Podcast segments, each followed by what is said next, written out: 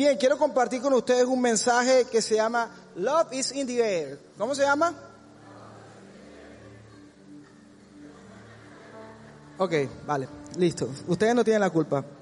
Mateo capítulo 16, versículo 21 al 23. Dice, desde entonces comenzó Jesús a declarar a sus discípulos que le era necesario ir a Jerusalén y padecer mucho de los ancianos, de los principales sacerdotes y de los escribas y ser qué? ¿Y ser qué? ¿Y ser qué? Y que morido, muerto. Y resucitar al tercer día. Entonces Pedro, tomándolo aparte, comenzó a reconvenirle, diciendo, Señor, ten compasión de ti en ninguna manera esto te acontezca. Pero él, volviéndose, dijo a Pedro, quítate delante de mí, Satanás, me eres tropiezo, porque no pones la mira en las cosas de Dios, sino en las cosas de los hombres. ¿Qué tal si cierras sus ojos un momento, por favor? Y tú le vas a pedir a Dios que te hable. ¿Ok? Cierra tus ojitos. Ten un minuto con Dios, un segundo. Y dile a Dios, por favor, háblame. ¿Ok? Dile, Señor, dispongo mi corazón a escuchar tu palabra. Padre, gracias por permitirnos estar aquí. Gracias porque tú eres muy bueno, Señor, y para siempre es tu misericordia. Si tú miraras, Señor, nuestros errores, ninguno podría mantenerse de pie. Pero el hecho de que estemos aquí significa que tú nos amas con un amor tan grande que no te limitas a ver solamente nuestros errores, sino que tú ves en nosotros más allá de nuestros errores, Señor. Tú crees que nosotros podemos lograrlo, tú crees que nosotros podemos vencer los problemas, las dificultades, las tentaciones, el pecado. Y por eso, Señor, hoy estamos aquí. Te pedimos, Señor, que nos hables, disponemos nuestro corazón. Espíritu Santo, te pedimos que por favor hagas lo que tú sabes hacer. Danos vida, por favor. En el nombre de Jesús oramos y el pueblo de Dios dice, ah, amén. Bien, ¿por qué llamé así el mensaje? Porque resulta que, no sé si se han dado cuenta, pero um, esto del amor está, pero en todas partes, y todo el mundo tiene como que su propia teoría del amor todo el mundo tiene su propia opinión del amor y creo que es importantísimo que repasemos conceptos bíblicos acerca de lo que es el amor y que podamos establecer diferencias entre lo que es el amor celestial y el amor terrenal. No me voy a limitar simplemente a hablar de las relaciones del noviazgo, porque hay unos que nada más piensan en noviazgo. Están todo el tiempo pensando en el entrompe, Dios mío. Ay, van a hablar de noviazgo. No, no, no, solamente voy a hablar de noviazgo. Cuando hablo de amor, hablo del amor que puede tener un padre hacia sus hijos, el que los hijos deben tener hacia los padres, el amor que tenemos que tener hacia la patria, el amor que tenemos que tener hacia la ciudad, el amor hacia la iglesia, el amor hacia las personas que no conocen del Señor. Entonces lo que quiero que repasemos es eso, ¿Qué diferencia hay entre el amor celestial y el amor terrenal? Y vamos a, repasarlo con esta historia que les leí. Pues resulta que Jesús está con los discípulos y una de esas, imagínate que están comiendo una desgranada, están todos ahí hablando. Y en medio que están comiendo, Jesús le dice, pero con la frescura más grande del mundo, Jesús le dice, bueno muchachos, este, les voy a contar cuál es eh, el, el, próximo, el próximo sitio, la agenda, lo que viene. Imagínense que es ser discípulo de Jesús. O sea, tenías pasajes gratis ilimitados. O sea, esa gente de pronto no conocía ni Capernaum, de pronto no conocían el repelón de la época, no conocían, pero con Jesús ellos se hicieron clientes VIP de del Brasilia o del Copetrán de la época. O sea, ellos, eh, tú te imaginas que Jesús decía, vamos muchachos, y eso era espectacular porque era, ¿dónde vamos a dormir? No tenemos ni idea, con este tipo podemos dormir en cualquier parte y podemos ir en, barco, podemos ir, y si no hay barco, caminamos sobre el agua y vamos al pueblo y, milagros, y la expectativa era impresionante. Entonces fíjense que cada vez que, que Jesús iba a, a decir lo que venía, usted te imagina, un tipo como Jesús, Voy a aprovechar que mi esposa no está por aquí porque ella detesta que yo diga cuando predico tipo. Son de las cosas raras de las mujeres. Ella no soporta que yo predique y diga tipo. Pero con un tipo como Jesús, cuando deje de decir tipo es porque ya entró. Con un tipo como Jesús, ustedes se dan cuenta que el tipo dice, y digo full tipo, el tipo dice, imagínense, y todo el mundo como que, ¿qué va a decir? Y dice así con una frescura bien grande, Jesús dice que, muchachos, eh, bueno, les voy a contar lo que vamos a hacer, lo que viene más adelante. Entonces, bueno, listo, Eh, ya llegó, me aporta ahí. Entonces el gran siervo de Dios, el ungido, Jesús, dijo a sus discípulos, le dije que, muchachos, lo que pasa es que imagínense, me es necesario ir a Jerusalén y allá me van a, tomar, me van a arrestar los sumos el sumo sacerdote y los principales, me van a arrestar, me van a golpear y me van a matar. Lindo, ¿ah? Lindo que tú le digas a tu amigo, ¿qué vas a hacer el, el fin de semana, el próximo puente? No, voy a Cartagena. Ay, qué chévere, ¿qué vas a hacer? La playa. No, me van a matar. ¿Cómo, cómo la cosa? No, que sí, voy a Cartagena porque me van a matar. Pero está bien tú de salud, está bien. Entonces la Biblia cuenta que Jesús lo dice así con una frescura, voy, voy a Jerusalén porque me van a matar allá y voy a resucitar al tercer día. Entonces Pedro eh, le dice a Jesús, ven acá maestro, ven acá. Eh, ven acá. O sea, lo bien. Se le salió el barranquillero, papi, tú, tú no vas para allá, papi. Papi, ¿cómo así que te van a matar? ¿Tú no te quieres? ¿Qué? ¿Estás emo? ¿Qué? ¿Quieres un abrazo? ¿Te falta cariño? Papi, tú no, papi, tú no vas para allá, papi. Yo no voy a dejar que a ti te maten. Papi, o sea, olvídate que yo voy a quedarme aquí tranquilo y que a ti te maten. Eso no va. Eso no va. Y Jesús, miren la respuesta de Jesús. Jesús le dice de frente, apártate de mí, Satanás. Lindo. Hay gente que se, se, se ofende porque el líder no lo saludó bien. Entonces, fíjense, de esto quiero, de este pasaje, de esta historia, quiero, eh, y bueno, esto fue lo que el Señor me puso en el corazón, eh, transmitirles. Eh, lo primero, el amor terrenal, recuerden que estamos, vamos a establecer diferencia entre el amor celestial y el amor terrenal. El amor terrenal nunca brinda un ambiente propicio para hablar de la voluntad de Dios. El amor celestial sí brinda un escenario donde expresar los sueños de Dios. ¿Está ahí? ¿Lo tienen? Rompan el Twitter y pidan domicilio. Para papá, para papá. Pregunto, ¿puedes tú hablar libremente de los sueños que Dios puso en tu corazón? Cuando tú tienes a alguien a tu alrededor que te ama terrenalmente, cuando tú expreses lo que Dios puso en tu corazón, van a responder como Pedro. ¿Sabes qué va a decir? Ah, ah, eso no va. A mí me pasó algo curioso. Mi mamá me cuenta que ella oró y dijo, Señor, yo oro para que este, esta criatura que está en mi vientre te sirva a ti algún día. Y mi mamá ora y dice, Padre, yo consagro a esta criatura para que te sirva todos los días de su vida, como Ana consagró a Samuel en la Biblia, así lo consagró a él. Pues ella pensaba que sabía lo que estaba haciendo, pero pasó el tiempo y su hijo, a los diez y pico de años, a los dieciocho años, Dios le dice que es pastor. Me acuerdo que una de, esos momentos en que Dios me dice que soy pastor, esa noche llegó al cuarto de mi papá y mi mamá y les apagó el televisor.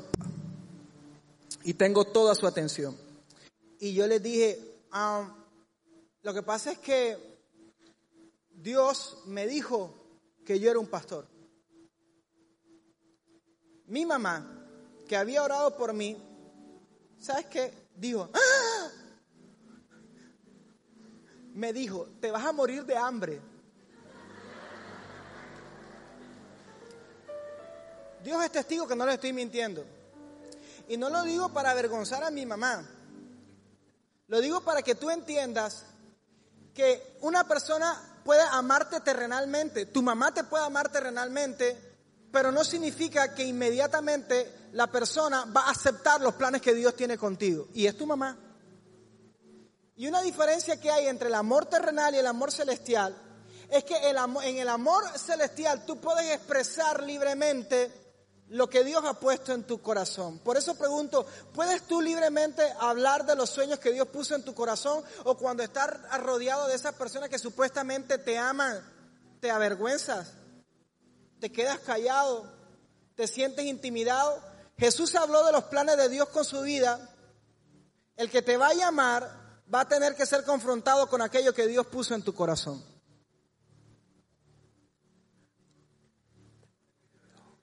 El que te va a llamar va a ser, va a tener que ser confrontado con aquello que Dios puso en tu corazón.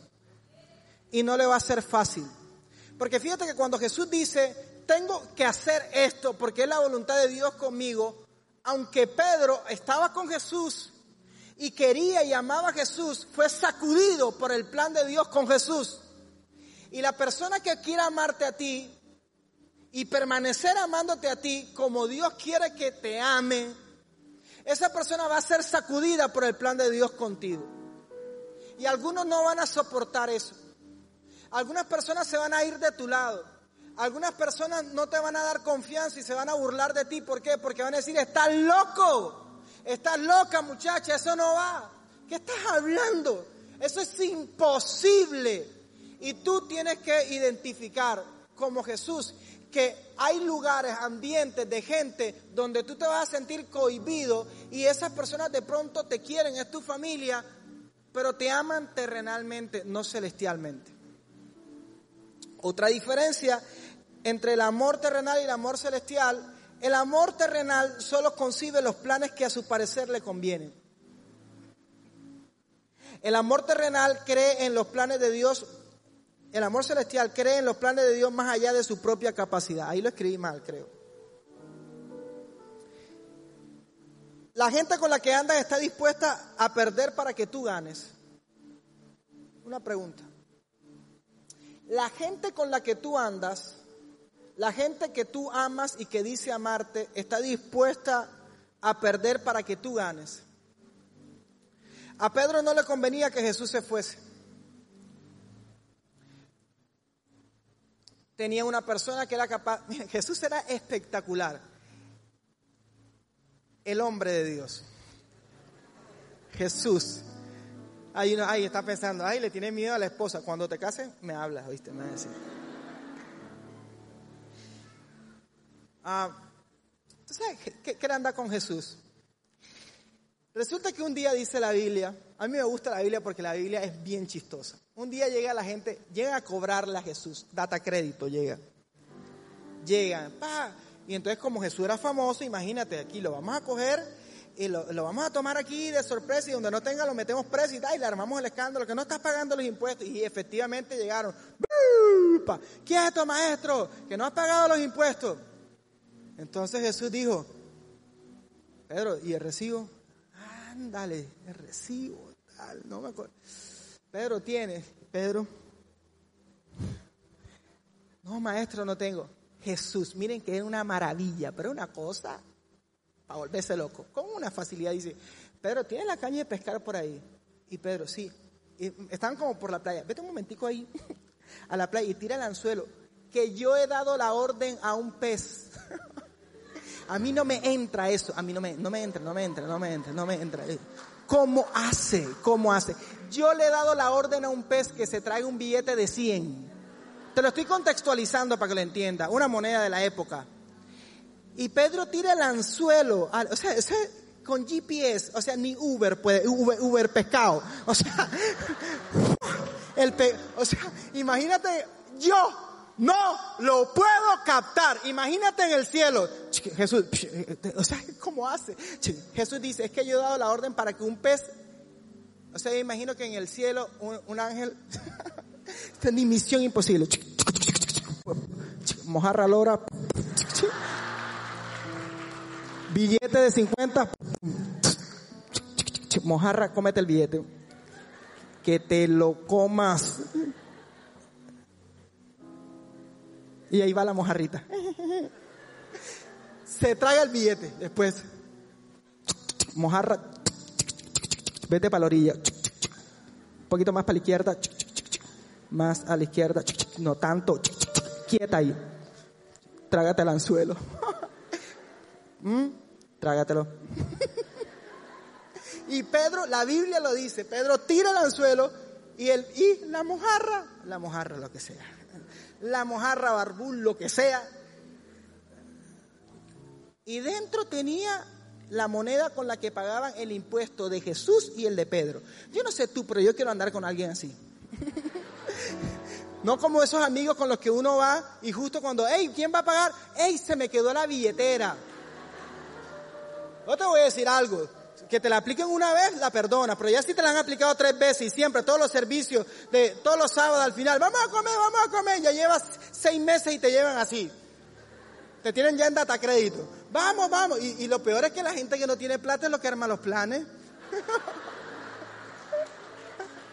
¿Cómo hace? ¿Cómo hace? Y a Pedro, a Pedro, mira, ahí están señalando a uno. Oye, sanidad interior, mira. Sanidad interior.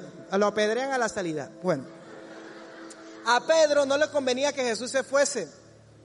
Ojo con la gente que quiere encarcelarte en dependencia emocional. Si te vas me muero. No me dejes. No, nena, no me dejes, nena, no me dejes. Si, si, si, si tú me dejas, me muero, me voy a matar, me voy a matar. Ojo que hay gente así. Ojo con la gente que te quiere manipular. Ojo con la gente que te quiere sobornar el alma, te la, quieren secuestrar. ¿Por qué, mis amigos? Miren lo que el Señor me decía. Hay retos que debes enfrentar solo. Jesús tenía que ir a morir solo. Jesús no dijo, nos vamos a morir. ¿Tú te imaginas que Jesús hubiese dicho, muchachos, voy a Jerusalén y que vamos, que nos van a matar a todos? es que todos tenemos que ir a la cruz. A todos nos van a matar. Ahí sí, así estoy que, ah, bueno maestro, dale, dale, dale, dale, dale, dale, dale, nos vemos, dale. Pero mis amigos, hay cosas en la vida que tienes que vivir y que tengo que vivir solo. Y que aunque la gente que esté a nuestro alrededor nos ame, tenemos que vivirlas solo. Cuando te cases vas a saber que aunque tengas una persona al lado que te quiere y que te ame, esa persona nunca podrá acompañarte a la intimidad y a cumplir tú solo tu reto de vida con Dios. A mí, lo que Dios me puso a mí es hacer monólogos.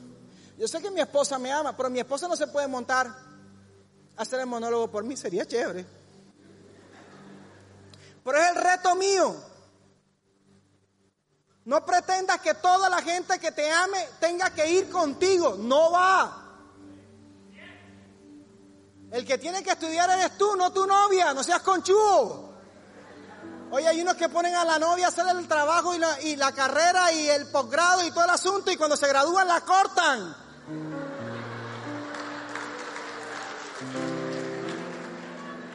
Infeliz, deberías ponerla a ella debajo en el título, créditos, ponerle el nombre de ella.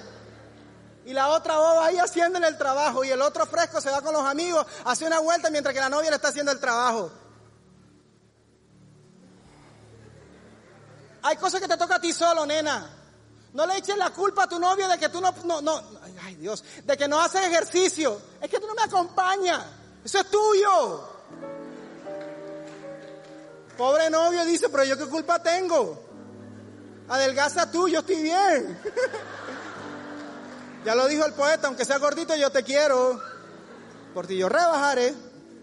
Hay gente que escucha la canción y no le saca rema. Jesús no dijo, vamos a morir todos. Jesús dijo, esto me toca a mí.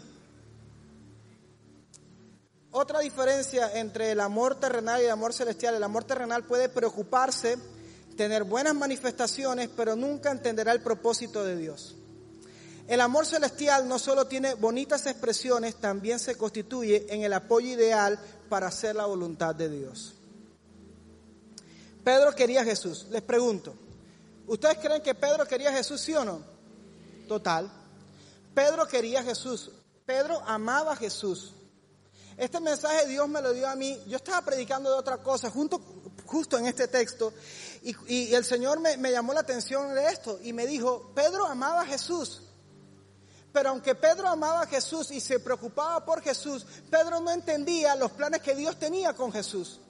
Y la gente que esté a tu alrededor puede que te ame, puede que se preocupe por ti, puede que tenga buenas intenciones por ti, contigo, y aún así no entiende los planes que Dios tiene contigo. Así que, mis amigos, no es suficiente. El amor terrenal no es suficiente. Pedro quería a Jesús, pero no entendía que había algo mayor que su amor por Jesús y esa es la voluntad de Dios. Cuando alguien te ama con amor terrenal, piensa que su amor es lo máximo que a ti te puede pasar. Pero cuando alguien te ama con amor celestial, sabe que la voluntad de Dios es lo mejor que te puede pasar a ti por encima del amor que Él te está dando o que ella te está dando. Amén. Esa persona que dice que te ama,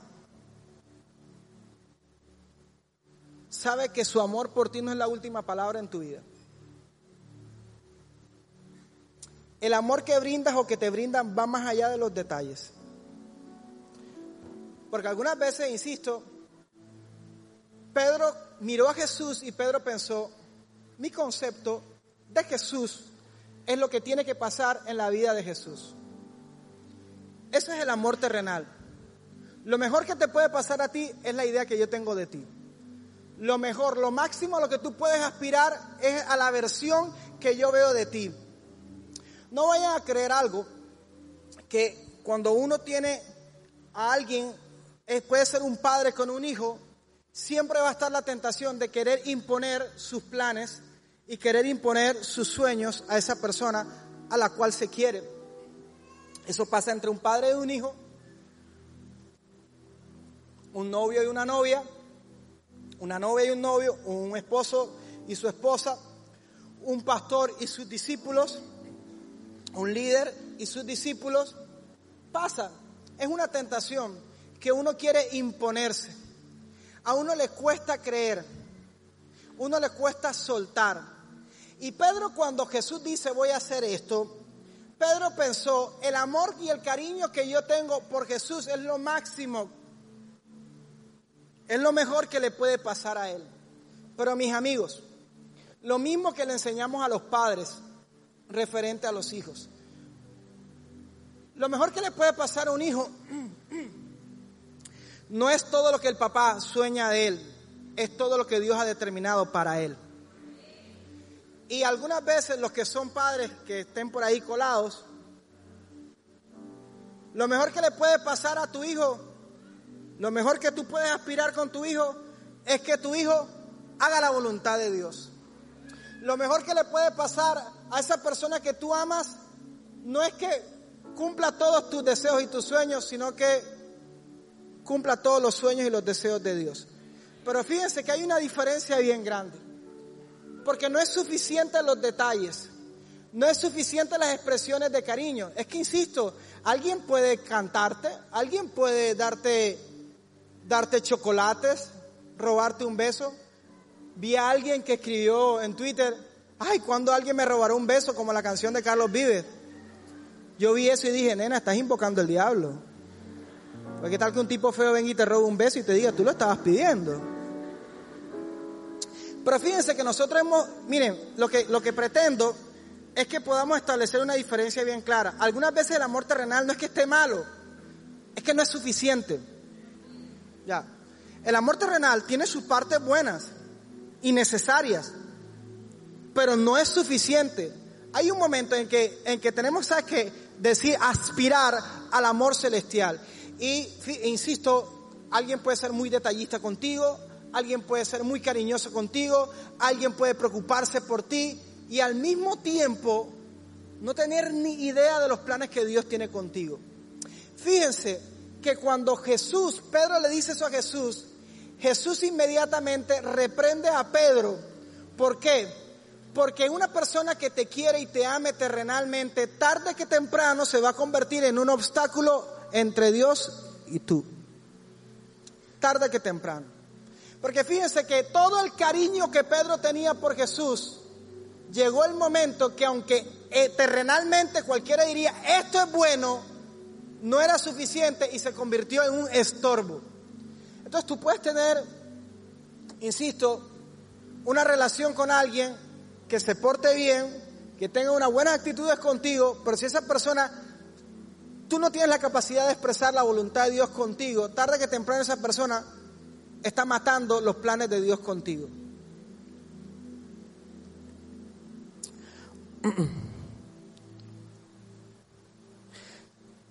Otra diferencia, el amor terrenal busca en los demás propósitos. El amor celestial encuentra en Dios su propósito. Jesús tenía criterio propio. Él no dependía del concepto de los demás. Porque Jesús sabía lo que Dios quería de él. Algunas veces pensamos que la persona que está al lado de nosotros es la que le va a dar sentido a nuestra vida. Es la que le va a dar identidad a nuestra vida es la que le va a dar un escape a nuestra vida. Algunas veces no nos damos cuenta y estamos viviendo una carrera de infelicidad. Cuando estamos en preescolar decimos, cuando esté en primaria voy a ser feliz. Cuando estamos en primaria pensamos, cuando esté en bachillerato voy a ser feliz. Cuando estamos en bachillerato, ah, cuando salga del colegio voy a ser feliz. ¿Alguien, alguien aquí pensó así? Bienvenidos al club. Y cuando uno está en 11, ¿qué piensa uno? Ahora sí voy a ser feliz. Ahora voy a estudiar realmente lo que yo quiero. Y me voy a levantar a la hora que me dé la gana. Todos los que están en la universidad se ríen en 5, 4, 3, 2, 1. Porque sí o no, que rica la universidad, ¿verdad? ¿Verdad? La felicidad que te entra, ¿verdad? Esa clase que te ponen los lunes a las 6 y 30 de la mañana. Linda esa clase pero más hermosa cuando el profesor no llega. Ay, ¿dónde me deja esa clase? Esa clase linda. Un viernes a las 2 de la tarde. No, perdón, a las 2 de la tarde no, eso es muy suave. Una clase los viernes de dos y media a dos y media a la hora de la siesta. De la mococoa al 100% y para más piedra con el profesor más lentejo del planeta. O sea, Drupi es más extrovertido que ese man. Entonces así.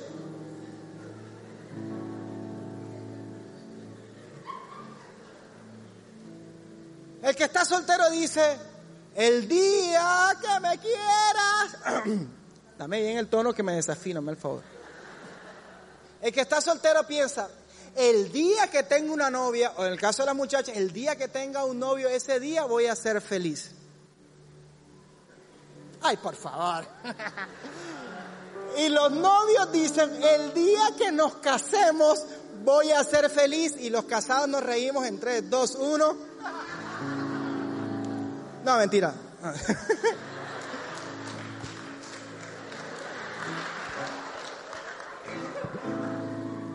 eh. Mira, tú puedes hacer lo que te dé la gana. hay gente que dice, pero es que uno lee unas cosas ridículas. Mi vida, yo quiero llenar mi pasaporte de sellos. Ok, ok. ¿Cuál es el complejo que tiene? Vete a una notaría. o sea, o sea, mira, a ti te pueden llenar el pasaporte de sellos hay gente que se, que se tatúa y se pone muchos tatuajes, parece que fuera un cochefal lleno de calcomanía. Se rapan, se dejan crecer el cabello. Se operan, se quitan, se ponen. Mira, si tú no eres feliz tú solo con Dios en tu cuarto, no vas a ser feliz. Lo demás alrededor del mundo nunca jamás te va a servir.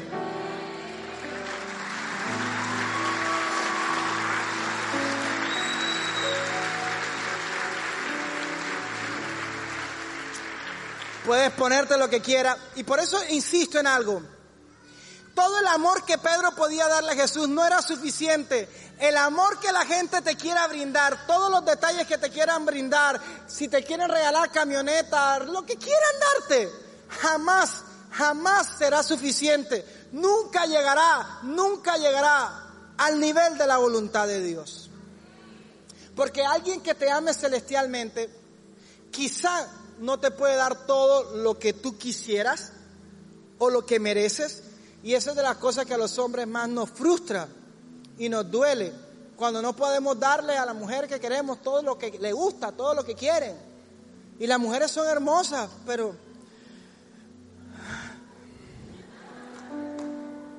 Música de confesión, por favor. Una vez tuve celos de mi esposa. Íbamos caminando.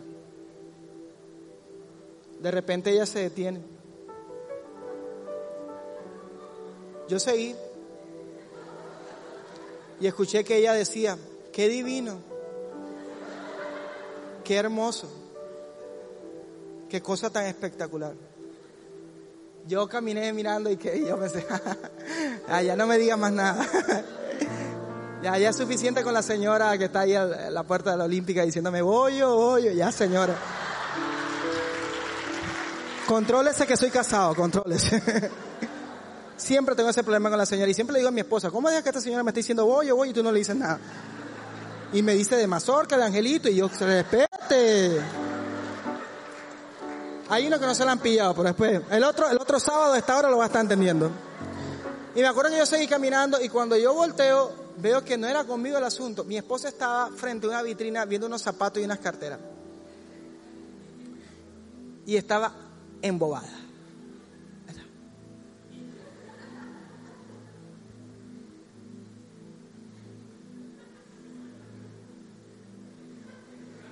Ya. Ahora, cuando son novias, pues ni modo. Pues, pues cuando son esposas, te lanzan la mirada como que... Y qué difícil es cuando uno no tiene. Cuando uno le llega, le llega la mano hasta acá.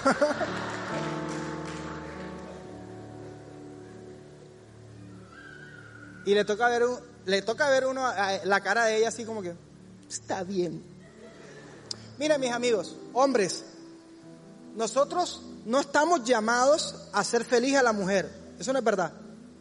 Mujeres, ustedes no están llamadas a ser feliz al hombre. Eso no es verdad. El único que hace feliz al hombre o a la mujer, ese es Dios. Mire,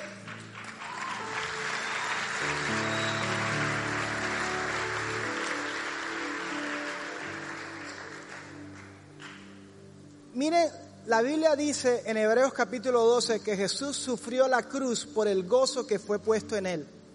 Es decir, que miren que para Jesús la felicidad no era todo el cariño que podía brindarle a la gente. Mi gente.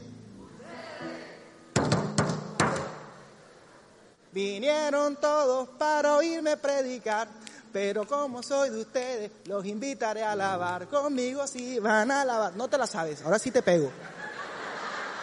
Te manche. De nada te sirve ganar el afecto de todo el mundo y perder el amor de Dios. De nada, de nada le servía a Jesús quedarse con el afecto de Pedro y de todos los discípulos y perder la voluntad de Dios. Una pregunta, mi amigo, mi amiga. ¿Con quién te estás quedando tú? ¿Qué estás eligiendo? ¿El amor de Dios, la voluntad de Dios o el cariño de todo el mundo? Pero las dos cosas al mismo tiempo no las puedes tener. Gálatas capítulo 1, como quien va por el versículo 10, como quien se mete por ahí. Pablo dice, si yo buscara agradar a los hombres, no fuera siervo de Jesucristo. Tarde que temprano vas a frustrar a la gente. Tarde que temprano vas a perder a alguien. Tarde que temprano vas a perder a la gente. O ganas a Dios o ganas a la gente. Santiago capítulo 4, versículo, como que se va por el capítulo 4, dice, la amistad con el mundo es enemistad con Dios. Y el que es amigo de Dios se constituye enemigo del mundo. Entonces fíjense, Jesús fue tentado en me quedo aquí cómodo con mis amigos que me quieren, hago cosas buenas o hago la voluntad de Dios. Pero Jesús, esto es lo que te quiero enseñar, Jesús había aprendido que su felicidad estaba en hacer la voluntad de Dios a tal punto que no era que los demás querían que Él fuera a la cruz, Él quería ir a la cruz es que tenemos que aprender a estar solos y aprender solos cuál es la voluntad de Dios que le va a dar sentido a nuestra vida. De tal forma que no dependa de ti, ni de ti, ni de ti, ni de ti, ni de ti, de lo que digan los demás, sino que ya yo lo tengo bien claro. Yo lo tengo bien claro. Mi propósito tú no me lo das. Pedro, no es lo que tú dices de mí, no es, la que, no es tu sonrisa la que me da, la que me da sentido, es la sonrisa de Dios la que me da sentido a mí. Y si para sacarle la sonrisa a Dios tengo que ir más allá de mis límites e ir a la cruz, yo voy para allá. Otra diferencia, el amor terrenal solo ve lo que el hombre ve, el amor celestial ve lo que Dios ve. Pedro solo veía a Jesús como un hombre, no lo veía como Dios. Pedro veía a Jesús derrotado por la muerte y no un Jesús resucitado. ¿Cómo te ve la gente que está a tu lado? Lleno de Dios, la gente a tu lado te trata como un siervo de Dios, los demás pueden verte en ti alguien que va a vencer o a un derrotado. La gente a tu alrededor te puede ver en el cielo o le importa cinco tu salvación.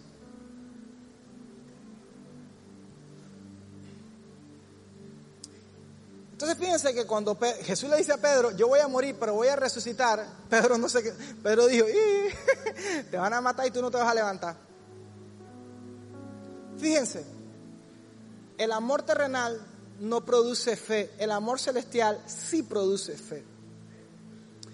Y mis amigos, va a llegar un momento en estas relaciones de amor que tenemos en la familia, padre, hijo, hijo, padre, novio, novia, novia, novio. Para mí, cuando hablo de novios, son los que se van a casar.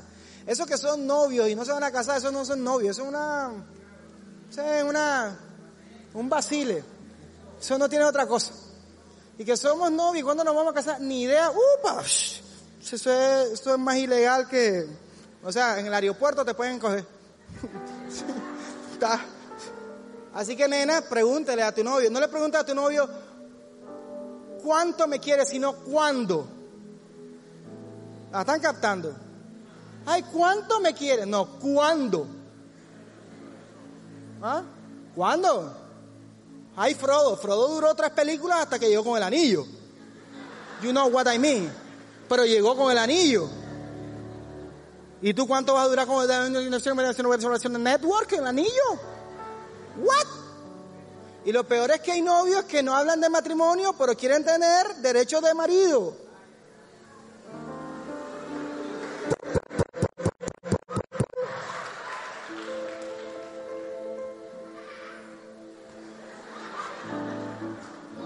Quisiera volver a amarte, volver a quererte.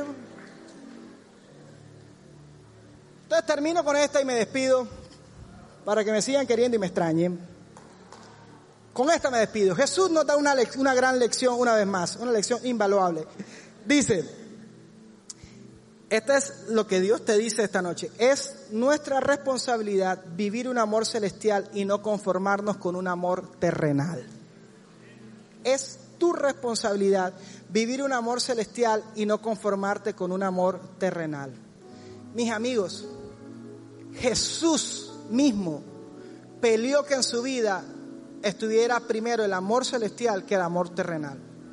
No fue que los demás lo hicieron por él, él, él lo peleó. Y tú y yo tenemos que pelear algo.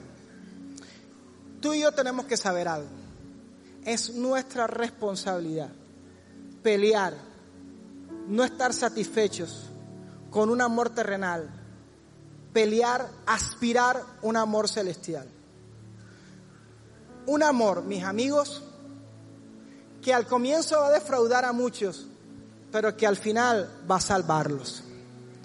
Porque Jesús tuvo que defraudar ese momento a Pedro para después salvar a Pedro. Si tú no eres capaz de vivir la voluntad de Dios, mi amigo, mi amiga, tú nunca podrás tener la capacidad de amar absolutamente a nadie. Y te lo voy a explicar con esta ecuación simple. El amor es eterno, nosotros no somos eternos. Miren que esto es lo que les voy a explicar. Mírenme, miren. El amor es eterno, nosotros no somos eternos. Para poder amar, porque Dios es amor y Dios es eterno y está en la eternidad, para poder amar nosotros tenemos que ser eternos. Es decir, que para poder amar de verdad, tú y yo tenemos que haber nacido de nuevo, ser eternos. Y tú y yo, los que hemos nacido de nuevo, somos eternos, tenemos vida eterna. Y como tenemos vida eterna, podemos aspirar a un amor eterno, a un amor celestial. Cuando tú amas a alguien como Dios ama, con un amor celestial, lo que a ti más te va a preocupar no es cuántos besos te da, no es cuánto te da, no es cuántos lugares visitan y viajan. Lo que más te va a preocupar es esa persona es salva. Si esa persona se muere hoy, se va para el cielo. No me digas que tú amas a tu papá y a ti no te duele que tu papá no conozca de Cristo. No me digas que tú amas a tu mamá y tú no oras para que tu mamá le entregue su corazón a Jesucristo. No me digas que tú amas a tu novia y te importa cinco si tu novia se va al cielo o no se va al cielo. No me digas que tú amas a tu novio si no te importa cinco, si, porque les voy a decir algo. Los jóvenes también se mueren. Ay, no diga eso. Si es verdad. Puede pasar algo. Y si mañana no te levantas, esa persona que decías que amaba, ese es mi amigo, mi compadre del alma. ¿Alguna vez le has hablado de Jesucristo? ¿Alguna vez le has dicho, hay un amor más grande que el que te puede brindar cualquier persona? Cuando tú realmente amas a alguien con amor celestial, no solamente miras lo terrenal, no solo te preocupas porque tenga plata, no solo te preocupas porque esté bien, no solamente te preocupas porque, porque, porque se cuadre con una bonita con uno bonito. ¿Sabes por qué te vas a preocupar? Porque la voluntad de Dios se establezca en esa persona. Entonces, en mis amigos, dos cosas. Uno, preocúpate por no conformarte con un amor terrenal, aspira a un amor celestial. Dos, ama con un amor celestial a la gente que tienes alrededor. A tu papá, a tu mamá, a tus hermanos, a tus amigos, a quien sea. Ámalos con un amor celestial.